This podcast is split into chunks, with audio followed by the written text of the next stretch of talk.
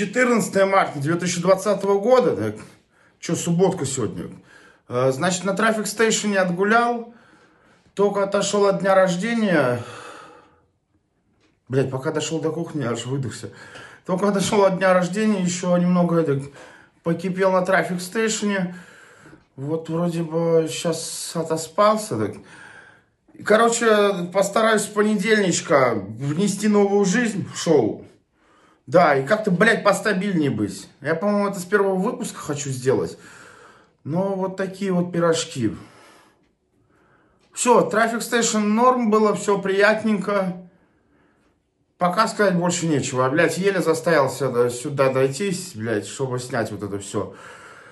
Все, я ответственность чувствую, про вас помню. Мужики, ребят, я рядом.